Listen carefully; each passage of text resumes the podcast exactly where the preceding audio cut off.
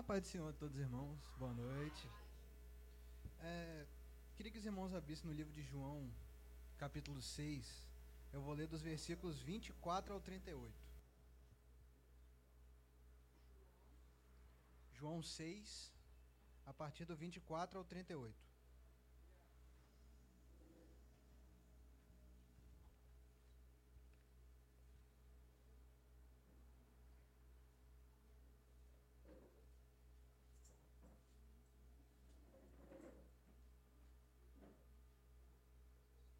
Todos acharam, amém?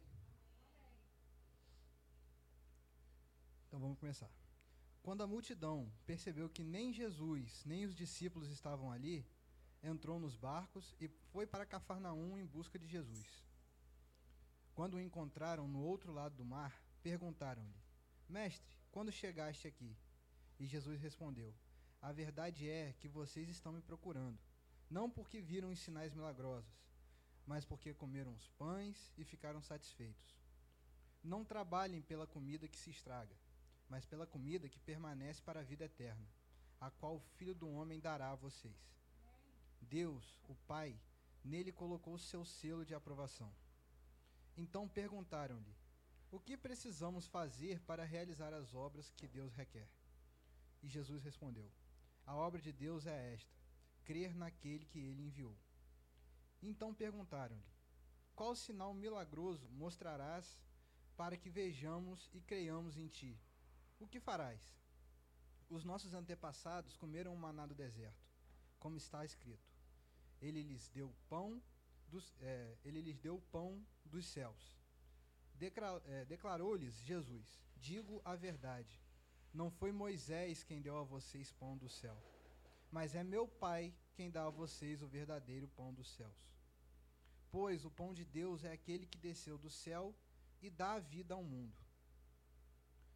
É, e disseram eles: Senhor, dá-nos sempre deste pão. E Jesus declarou: Eu sou o pão da vida. Aquele que vem a mim nunca terá fome. Aquele que crê em mim nunca terá sede. Mas, como eu disse, vocês me viram, mas ainda não creem.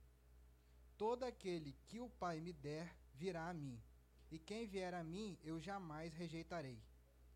Pois desci dos céus, não para fazer a minha vontade, mas para fazer a vontade daquele que me enviou. Obrigado, Neto. Deus te abençoe, tá bom? Feche seus olhos, meus queridos. Vamos fazer uma oração. Amém? Estou agradecendo ao Senhor pela palavra. Feche seus olhos, todos.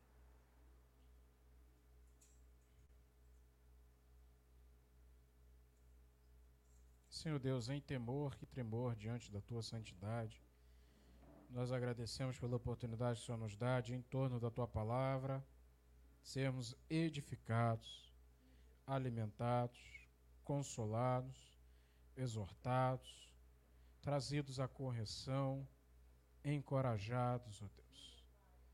Que no nome de Jesus seja o teu Santo Espírito a falar entre nós eu me coloco mais uma vez, ó oh Deus, como limitado, dependente do teu falar, do teu agir. Se for do teu agrado, eis-me aqui como um instrumento para que o Senhor venha falar aos nossos corações nessa noite. Em nome de Jesus. Amém. Gente querida, a gente vai dar sequência aí a essa série de reflexões, eu sou. É, no domingo passado e no anterior também, a gente estava pensando com base nesse tema, né, do capítulo 1 do Evangelho de João, é, partindo ali da introdução, né, como Jesus, sendo filho de Deus, revelando Deus Pai, o grande eu sou. No primeiro domingo, falando assim de uma maneira bem introdutória mesmo, como é que ao revelar o grande eu sou, Jesus nos convida a matar o eu sou que está dentro da gente. Aí ontem a gente recapitulou e aprofundou um pouco mais para pensar em Jesus como o Logos, a palavra, aquele que deve ser a razão da nossa vida, aquele que nos leva a nos conhecer a Deus como Pai, certo? Aquele que nos dá um uma visão mais apurada a respeito da realidade, visto que nós somos criação de Deus que, pelo seu falar, criou todas as coisas. E isso dá sentido para a nossa vida. Entendeu? Isso dá sentido para a nossa vida. Você não é um amontoado de células. Tá? Uma coisa que veio do acaso. Existe um propósito sobre sua vida, existe um porquê. Mais cedo a gente estava aqui com as crianças, né? E aí eu compartilhando com eles, a ciência, ela vai nos mostrar como as coisas existem, passaram a existir. Está lá. A ciência está falando com correção, e é verdade, a respeito de como as coisas vieram a existir. Mas somente a Bíblia nos traz o porquê. Somente a Bíblia nos traz o porquê. Tá? Ou seja, ela nos dá um sentido, ela nos dá uma razão. Gente não é fruto do acaso. E esse porquê é que nós somos convidados, trazidos, envolvidos a viver relacionamento. A começar por Deus Pai, os nossos irmãos, nossos próximos, próximo, né? Com toda a criação. Tá?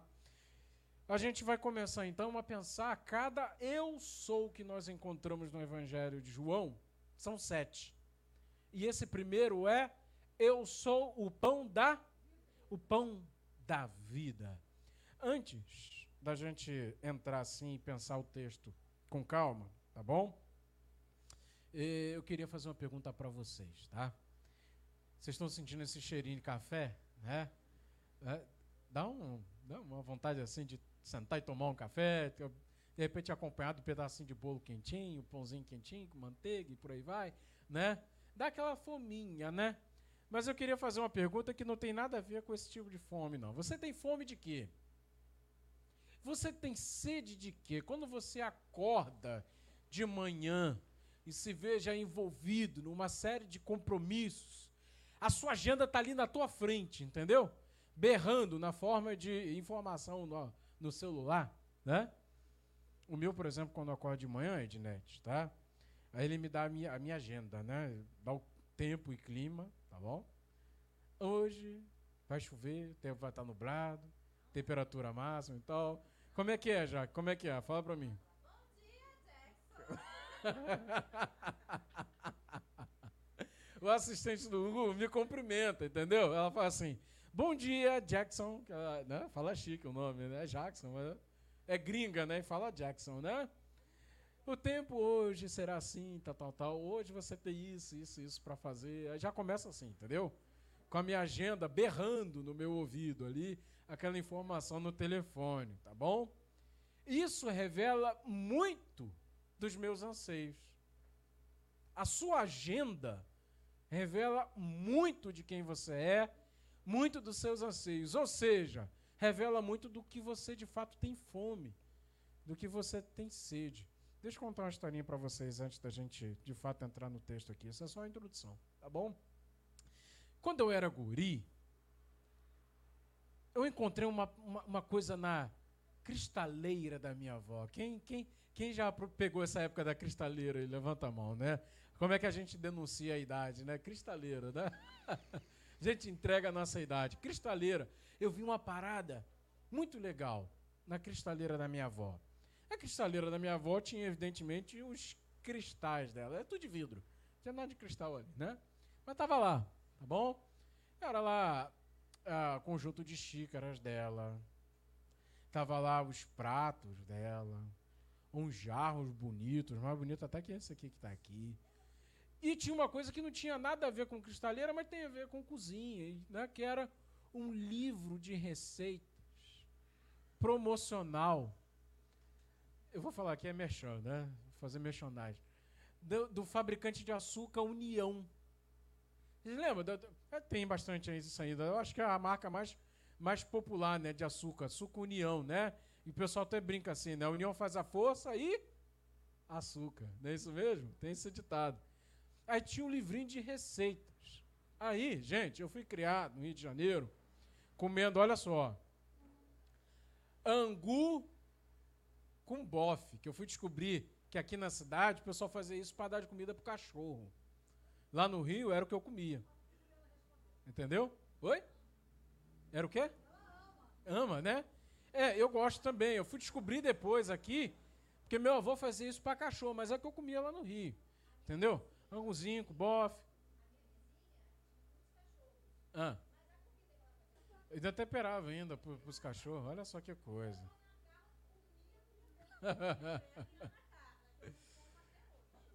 então, aí o que acontece? Comia também, sabe o quê?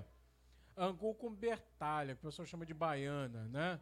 Eu comia também e tal. Então, é tipo assim, comidinha simples.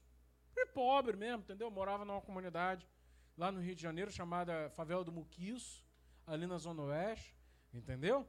Então, bem pobre, tá? E aí, quer dizer, talvez a comida mais requintada, que meu pai fazia, né? Que meu pai era um cozinheiro de mão cheia, era é, nhoque. Meu pai fazia nhoque, entendeu? Que também é simples, você está ali com trigo, carne moída, que você dá uma, uma incrementada ali, né? Faz o nhoque, né? Aí coloca ali com. Né? Por aí vai. Então aí o que acontece? É, quando eu vim para Campos, aí um outro contexto e tal, a situação financeira melhorou um pouquinho, porque meu pai conseguiu um emprego um pouquinho melhor, tá?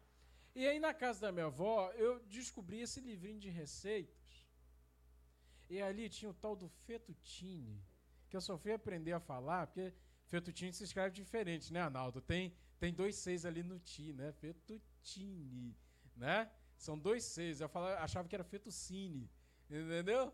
Essas coisas assim, entendeu?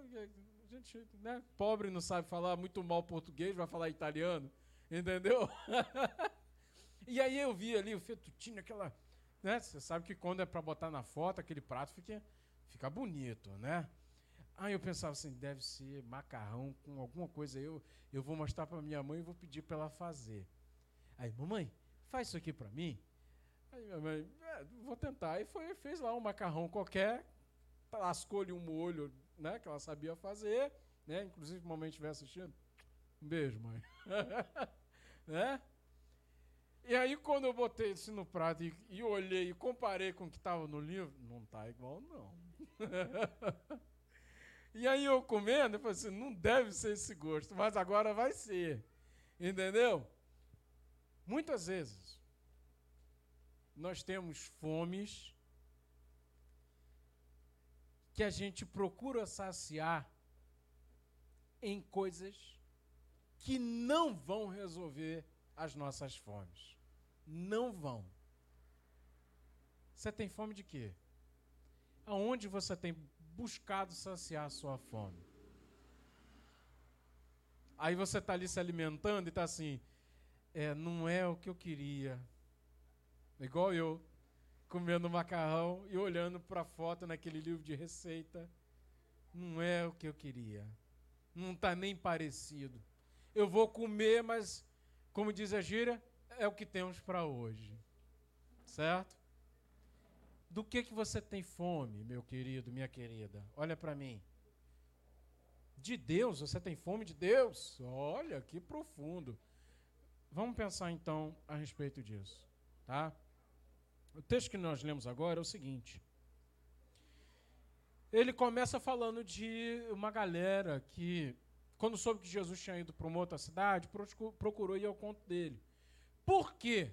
Jesus tinha feito um sinal daquele assim de arrasar. De arrasar. A galera tinha chegado ali para ouvir Jesus pregando, chegou na hora do almoço, tá? E aí Jesus chega para os discípulos e assim, ó, é, é, na verdade os discípulos chegam para Jesus e dizem assim, ó, já está na hora da comida, a gente não tem como dar comida para essa galera aí. Despede para que eles vão para suas próprias casas, para a cidade. E Jesus falou assim: dá vocês mesmo de comer a eles. O que, que vocês têm aí? Vocês lembram dessa passagem, né? Aí, cinco pães e dois peixinhos, é o que foi trazido, e Jesus fez ali, apresentou, abençoou, e com cinco pães e dois peixinhos, ele alimentou uma multidão. Jesus, tá, é, já que está dizendo aqui que é o primeiro Macfish da história, né? Sanduíche de peixe. Aí olha só. É, a, a Bíblia diz que isso aconteceu duas vezes. Não sei em qual das duas o Evangelho de João está querendo trazer, tá? Como pano de fundo para esse evento aqui. E preste bastante atenção. Cada um dos sinais que nós lemos, principalmente no Evangelho de João, não é o final em si. O sinal não é o final da história. Jesus faz o sinal, aí a gente pode colocar assim, como está nos contos de, de fadas, né? E viveram felizes para sempre. Um sinal, um milagre, Ednete, não é o final da história. Mas o milagre, ele quer nos ensinar uma coisa muito mais importante do que o milagre. Quando Jesus multiplica ali os pães e os, e os peixes, e o povo come e ainda sobra, Jesus está querendo compartilhar uma coisa muito mais profunda com eles que acontece nessa passagem. Quando eles à procura de Jesus, vamos lá, vamos atrás dele. Onde é que ele está? Ele está em Cafarnaum. Vamos lá. E aí a multidão vai atrás dele e pergunta: Jesus, a gente está te procurando. E aí Jesus é claro com eles: vocês vieram me procurar por causa dos pães que vocês comeram. Por causa de que, que você tem buscado Jesus? Por que, que você está aqui? Eu não estou recriminando se de repente você tem uma situação que há muito tempo te incomoda e você, pela fé, veio aqui atrás de resposta. Não estou recriminando, não. Você de fato está no lugar certo. Você veio procurar a pessoa certa. Não sou eu. E ainda bem. Eu não faço milagre. Vocês estão entendendo? Eu não sou milagreiro.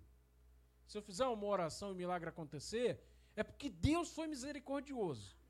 Tem nada especial nas mãos do pastor Jackson. Tem nada especial na oração. Não é porque o pastor Jackson faz oração forte, porque não existe oração forte. Ah? Não tem. Oração em si não tem poder. Quem tem poder é Deus. Que ouve orações. E ainda bem. Tá Arnaldo ali atrás assim, ó. Pô, pastor Jackson, isso está estragando a nossa religião. Vocês concordam comigo? Não é, não é para concordar comigo, é para concordar com a palavra. Na Bíblia não diz assim? A Bíblia diz isso, gente. Aí você pode dizer assim, mas não diz assim, se a gente tiver fé e orar, não é isso mesmo? Sim. A fé é o quê? É um ato, olha aqui, olha para mim, a fé é um ato ou até uma condição em que a gente está acreditando a Deus o poder de fazer aquilo que ele quiser. Eu tenho, eu tenho fé. Eu acredito que Deus pode fazer. O poder não está em mim. O poder não está em quem acredita. Porque ter fé é um ato, diante de tudo, de submissão. E a gente já está partindo para o que o texto quer dizer. Porque olha só. Muitas vezes nós buscamos a Deus por uma ótica utilitarista. Enquanto Deus for útil. Aí é muito comum, quando a coisa aperta, né, Ávila? Aí a gente quer orar, a gente quer jejuar, a gente fica até mais santo, gente. A gente pensa milhões de vezes antes de falar abobrinha, porque tá doendo o calo, aí a gente quer, quer colar com o papai do céu. Entendeu? Porque a gente acha que a nossa relação com Deus é meritória, ou seja, é a questão de mérito. Se eu fizer tudo direitinho, eu vou merecer o cuidado de Deus, o amor de Deus. A gente pensa isso. Só que Deus se relaciona com a gente porque Ele é gracioso, sem a gente merecer. Ele vem ao nosso encontro, vem morar com a gente, vem morar em nós, ouve as nossas orações, nos abençoa. Nunca é porque a gente merece. Não é porque você se comportou bem. Aí dá para escrever uma cartinha no Natal, como quem escreve a carta para Papai Noel. Papai Noel, me comportei bem nesse, nesse ano, então está aqui, né? Não é isso. É, então, os milagres, eles apontam para uma realidade maior. O que que Jesus, ao manifestar esse sinal da multiplicação ele, dos pães e dos peixes, que queria dizer? Ele queria comunicar quais eram as reais necessidades daquele povo. Porque Jesus mesmo diz assim: olha, eu digo-lhes a verdade, não foi Moisés que lhes deu o pão do céu, ele está falando em questão do maná, porque o povo falou assim: ó, então faz, faz como fizeram os antepassados, entendeu? Todo dia maná caindo do céu. Todo dia maná caindo do céu. E Jesus falou assim: ó, não foi Moisés que lhe deu o pão, não foi Moisés que deu o maná. Como vocês estão querendo que eu faça igual Moisés? Não foi, tá? Mas é meu Pai que lhes deu o verdadeiro pão do céu. Pois o pão de Deus é aquele que desceu do céu e dá vida ao mundo. Disseram-lhes, então, né? Falaram a Jesus: Senhor, Dá-nos sempre desse pão. Então Jesus declarou: Eu sou o pão da vida. Aquele que vem a mim nunca terá fome, aquele que crê em mim nunca terá sede. Mas, como eu lhes disse, vocês me viram, mas ainda não creem. Todo aquele que o Pai me der virá a mim, e quem vier a mim, eu jamais o rejeitarei. Pois eu desci dos céus não para fazer a minha vontade, mas para fazer a vontade daquele que me enviou. E esta é a vontade daquele que me enviou, que eu não perca nenhum dos que ele me deu, mas que eu ressuscite no, no último dia. Porque a vontade do meu Pai é que todo aquele que olhar para o Filho e nele crer tenha a vida eterna. Eu o ressuscitarei. Olha só, gente, eu até prolonguei, estiquei até um pouco mais a leitura, para dizer o seguinte: às vezes a gente busca Jesus com um tipo de ótica que não funciona. O que, que eu estou querendo dizer? Às vezes a gente vem com uma perspectiva de buscar Jesus e, na verdade, Jesus, ele está querendo mexer com certas situações da nossa vida, tá? Que vão resolver de uma vez por todas a raiz dos nossos problemas. Jesus não vai atacar os sintomas. Ele vai atacar a doença que está gerando sintomas. Olha para mim, eu estou quase encerrando aqui, tá? Olha para mim, olha para mim. Jesus como o remédio e ao mesmo tempo como o médico que dá o remédio. Presta atenção, irmã ali. Não vai atacar os sintomas. Por exemplo, Arnaldo está ali, irmã Eliane está aqui. Tem até mais entendimento nessa área que Arnaldo. Formação na área de farmácia, irmã Eliane, enfermeira há muitos anos, né? referência aí na cidade inclusive na área de enfermagem, tá bom? A febre é um sintoma de que alguma coisa não está legal no nosso organismo. A febre é perigosa, porque se você não tratar a febre também, tá? Você pode sofrer danos, né? Temperatura muito alta no corpo pode trazer danos severos ao seu organismo. Então você tem que combater a febre também. Mas a febre é um sintoma. Ela está dizendo, ó, tem algum tipo de infecção, por exemplo, no seu organismo. Alguma coisa precisa ser tratada. Tá? Jesus aí vai chegar e vai dizer assim: o sintoma precisa ser tratado, tá? Mas vamos tratar a raiz do problema? O povo vem atrás de Jesus, por quê? Queria do maná, para comer do maná que caía todo dia. Entendeu? Senhor, dá-nos o sustento todo dia aqui, ó, do maná. E Jesus falou assim: Olha, eu vou dar um outro tipo de pão para vocês, que aí vocês não vão ter nem necessidade do maná. Deixa eu perguntar mais uma vez para vocês: vocês têm fome de quê? É, tem alguns livros que eu gosto bastante de ler, e tem um autor que é um dos meus autores favoritos, uma liderança, tá? Importante para a igreja cristã na história, chamado John Stott. Ele era o líder da igreja na Inglaterra. Faleceu. Está na glória com o Papai do Céu. Ele fala a respeito de três fomes. Três fomes que, no ponto de vista dele, resumem todas as outras, entre aspas, fomes que nós temos. Aí, lembra, Tem a doença que precisa ser tratada. Mas a gente está mais preocupado com a febre, com o sintoma. Entendeu? Quando, na verdade, a gente deveria se preocupar também com a doença que está gerando sintoma. Às vezes a gente está gastando tempo demais tentando saciar a fome em coisas que, na verdade, vão resolver só os sintomas, não vão resolver a doença. Aí John Stott vai falar de três fomes, que, no ponto de vista dele, é a doença que precisa ser tratada. A primeira, de sentido. Gente, não há nada mais desesperador do que acordar numa manhã de segunda-feira e não ter razão de viver.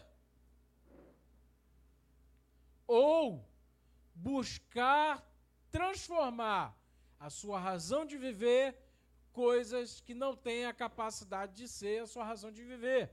Por exemplo, o meu trabalho, transformar o meu trabalho como a razão da minha vida, para dar um sentido para a minha existência. Por que, que eu existo? Para trabalhar e ser bem sucedido no meu trabalho. Vai funcionar, gente? Mas essa é uma geração que acredita firmemente nisso. Tem até um termo chique, em inglês, workaholic.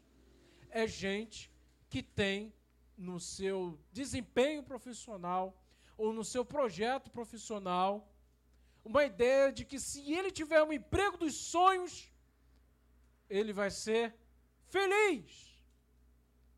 A Bíblia traz um termo até que é até mais profundo. Bem-aventurado.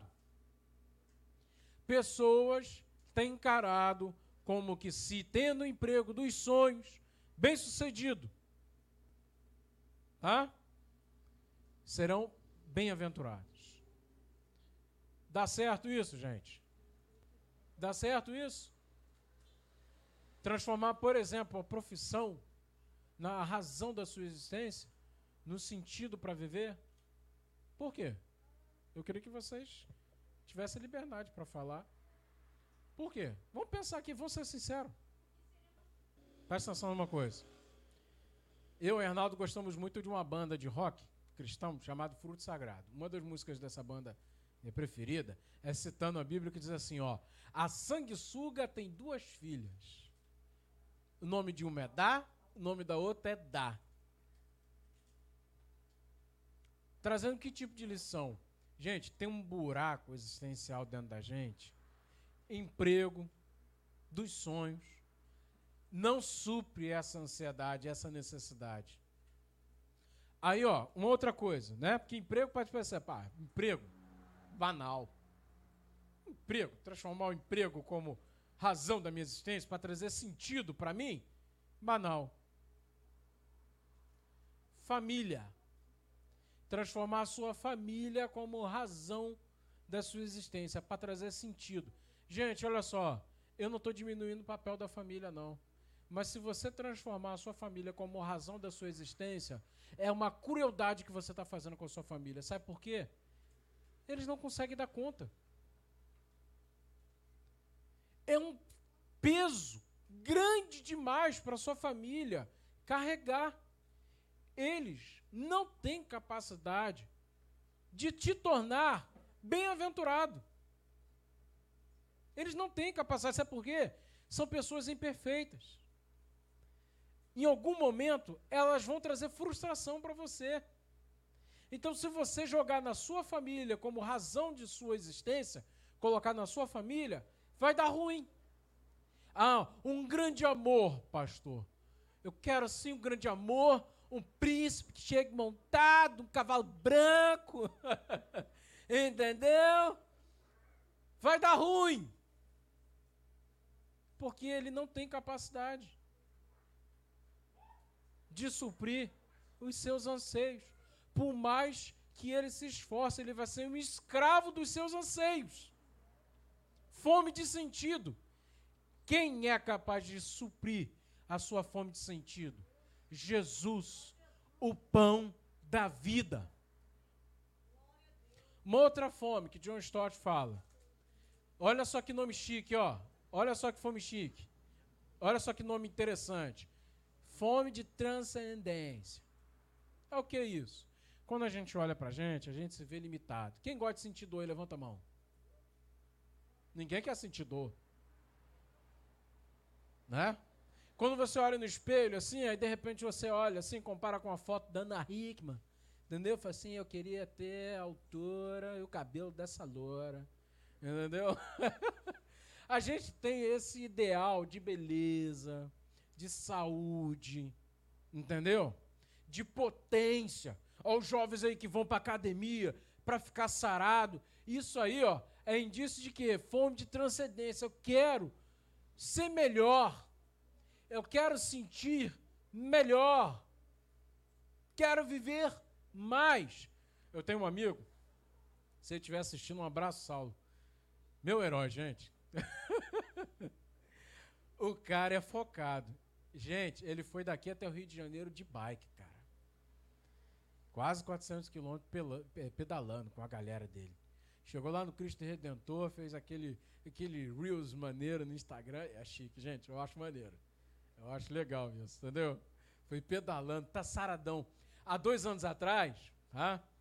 ele estava assim, bem, bem redondinho, né, Saulo? Não sei se ele está assistindo, né? Ele estava bem redondinho. Ele mora aqui próximo aqui. Quem sabe, de repente, domingo desse, ele aparece aqui. Tá? Tá focado. Tá indo na academia, pedalando para chuchu. O cara foi pro Rio de Janeiro pedalando, gente. Entendeu? Isso, no final das contas, é o quê? Fome de transcendência. A gente tem essa, esse desejo de superar os nossos limites, de ser mais bonitos, de ser mais inteligentes, de ser mais caprichosos em tudo, de viver essa perfeição que nós não alcançaremos pelos nossos próprios esforços. Fome de transcendência. Aí Jesus disse assim: Ó, essa fome que você tem, só eu posso suprir. Você sabe por que, que as pessoas se entregam a, a, Gente, olha só, isso aqui é sério, ó. Sabe por que, que as pessoas são tão suscetíveis, tá? E se entregam de maneira tão assim assustadora às drogas? Olha aqui para mim, ó, que isso aqui é importante. Olha para mim que isso aqui é importante. Pode ser que de repente alguém na sua família esteja passando por um momento de é, dependência química, tá? É vontade de transcender, porque ninguém quer sentir dor nenhuma, emocional, física. Muitas vezes, essa forma de se entregar ao abuso de substâncias é vontade de transcender, de estar livre de tormentos. Vocês conheceram um parente meu, de vez em quando ia comigo à igreja, né? Falecido Benedito, era meu tio vô. Entendeu? Sofreu quase a vida inteirinha dependência química. Era alcoolista, né? Como costumamos dizer agora, né? Termo alcoólatra não, não se usa mais, está em desuso. Alcoolista, tá? Sofreu quase a vida inteirinha. Aí um dia ele teve uma conversa franca comigo. Ruim, ruim, ruim. Bebeu muito todo machucado. Eu estava lá, inclusive, tratando das feridas dele. Caiu, rompeu o supercílio na queda, sangra para chuchu essa parte aqui, né, gente? Aí eu estava lá, cuidando da ferida dele, perguntei, por que, tio? Por quê? E aí ele desabafou. Os tormentos, o passado. Quando ele bebia, ele esquecia daquilo. Está anestesiado. Isso fome de transcendência. Está entendendo? Está livre dessas limitações que hoje nós vivemos. Aí presta atenção: Jesus disse assim: Eu sou o pão da vida. Somente eu posso fazer vocês transcender essa limitação de vocês. Em mim vocês terão descanso. Vinde a mim, vinde a mim, vocês que estão cansados, alguns dizem até sobrecarregados, oprimidos, eu os, aliviarei. Em Jesus encontramos alívio, transcendemos, como uma promessa para esse alívio que nós sentimos agora, de que um dia eternamente, definitivamente, estaremos também livres de todas essas coisas que machucam o coração, desses tormentos de querer ser perfeitos, ou na rejeição de ser perfeito, viver o extremo da imperfeição. Ah, eu não preciso ser perfeito para ninguém. Aí vira aquela mala sem alça. Entendeu? Já conhece pessoas assim? Eu sou o que sou, é isso mesmo, eu não preciso ser perfeito, a sociedade precisa me tolerar. Aí virou uma mala sem alça, ninguém aguenta. Ninguém aguenta. Entendeu? Terceira e última fome é de pertencimento. Essa aqui a gente entende um pouco mais. Tá? A segunda é transcendência. A primeira fome é de sentido, sentido para a vida. Rapaz, eu estou gostando. Irmã Lia, tá de parabéns. Tá de parabéns. É isso aí, irmã. A terceira é de pertencimento. Tá? Porque nós não fomos criados, formados para a solidão. É uma incoerência. Incoerência com a sua própria existência. Caminhar no sentido do isolamento. Por que, que machucou tanto esse período de isolamento? Ou pseudo-isolamento, porque ele não aconteceu como deveria, né? No período da pandemia. Por que, que machucou tanto? Como diz o poeta, é impossível ser feliz sozinho. Porque nós fomos criados para comunhão. Eu fui criado, a Edinete foi criada, Malia foi criada para pertencer. Pertencer a quê ou a quem? Fala para mim. Para quem que nós pertencer a Deus? Aí, ó, o cara que, por exemplo, é muito santo, tem gente que acha isso, santidade é isso. Eu vou pro monte, não estou diminuindo isso não, tá, gente? Quem acredita que vale a pena orar no monte, vai, faz isso mesmo, tá? É muito importante, tá? Para quem crê que é um momento especial, faz isso, não estou diminuindo, tá? Eu estou aqui extrapolando para uma coisa que acontece muito.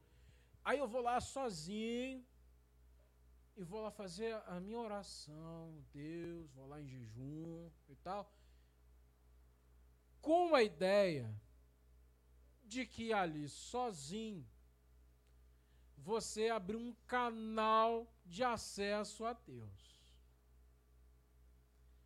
E ali nesse momento sozinho com Deus, nada mais importa, né? Porque ali você só está com Deus que é quem te basta. E aí, quando desce do monte, a fé não faz sentido, por quê? Porque a fé em Jesus só faz sentido quando nós estamos em comunhão.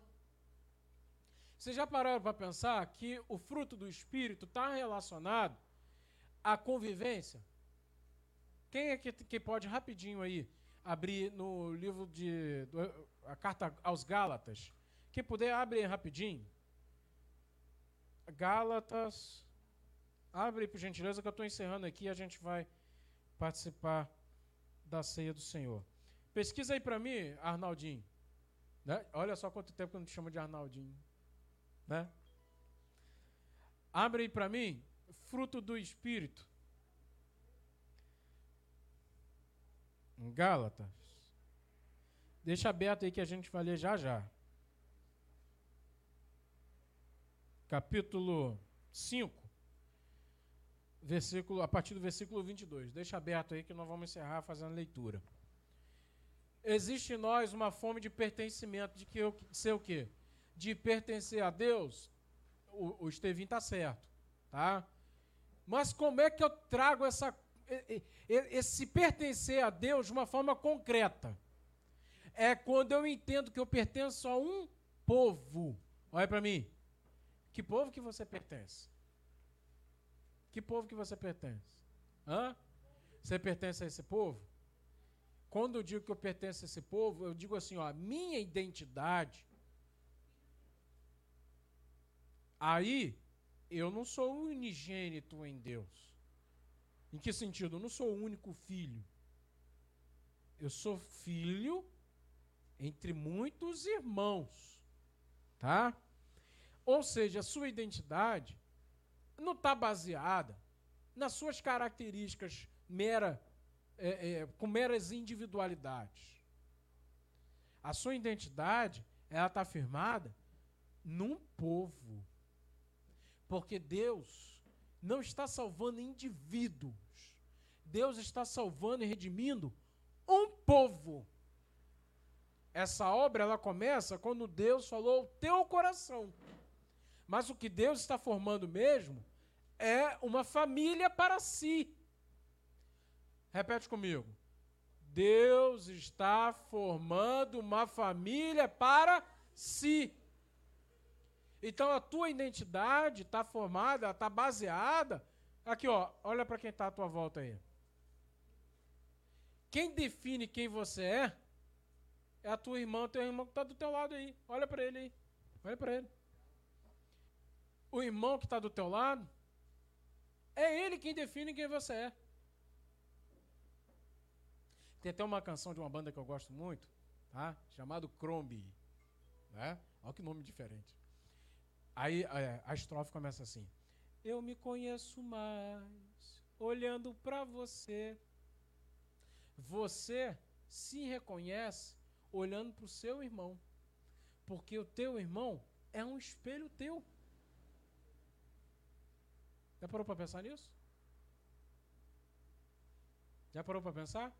Então, fome de pertencimento, de verdade, nós só encontramos, é, só saciamos essa fome quando estamos em família, família de Deus. Aí você pode dizer assim, mas pastor Jacques, existem outros, é, é, vamos dizer assim, grupos sociais. Por exemplo, eu sou torcedor do Botafogo, em homenagem ao Neto. Tá? Eu sou torcedor do Botafogo. Será que lá, com a torcida do Fogão, lá no Engenhão, comemorando o gol do Fogão, entendeu? Será que eu não estou saciando a minha fome de pertencimento? Lembra? Sintoma, doença. O neto pode até sentir aquela coisa gostosa de estar ali com a torcida do Botafogo comemorando, aí nem conhece o cara que está do lado, entendeu? Futebol tem muito disso, gente. Né, Arnaldo? Futebol tem muito disso. Você está ali no Maracanã, Arnaldo já foi, já foi no Maracanã, não foi? Aí o Flamengo faz gol. Aí você nem conhece o cara que está do teu lado. Aí é o gol da liberta, do título da Libertadores. Você abraça o cara e tal, dá vontade de beijar no rosto. Aquela coisa assim, arrebatadora. Ali você está o quê? Você está combatendo um sintoma. Esse desejo de pertencer. Mas você não está combatendo a doença. Porque quando termina ali, gente, quando termina a partida de futebol e vai cada um para sua casa, é cada um por si e Deus por todos. Agora aqui, olha para mim. Aqui, quando o culto termina, é isso? Cada um por si e Deus por todos?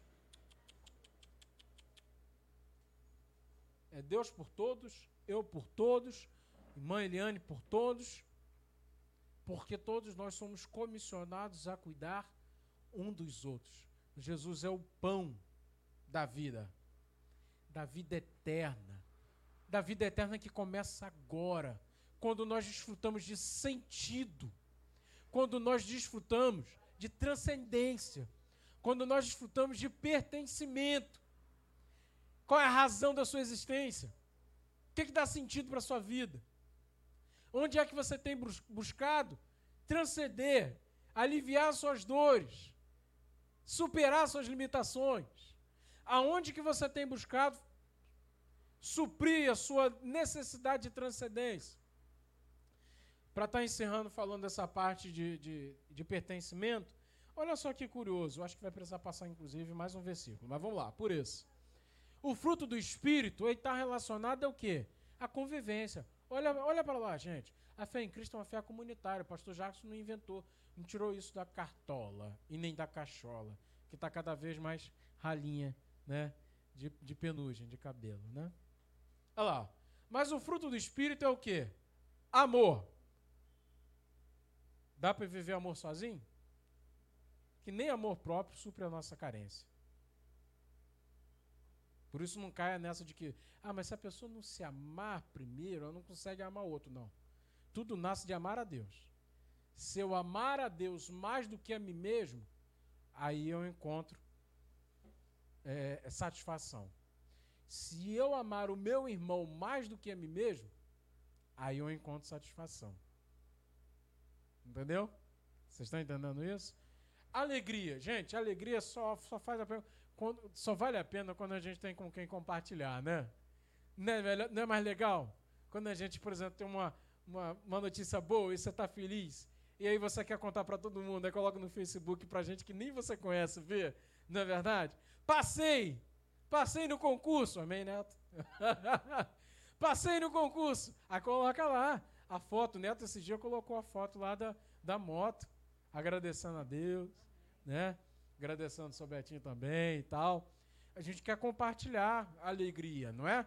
Só faz sentido então quando a gente está junto, né? Paciência, essa aqui é fácil, né? Paciência tem que desfrutar com quem? Com o outro. Não é? Não é verdade? Amabilidade, ser amável, tá? Bondade, tem que ser bom.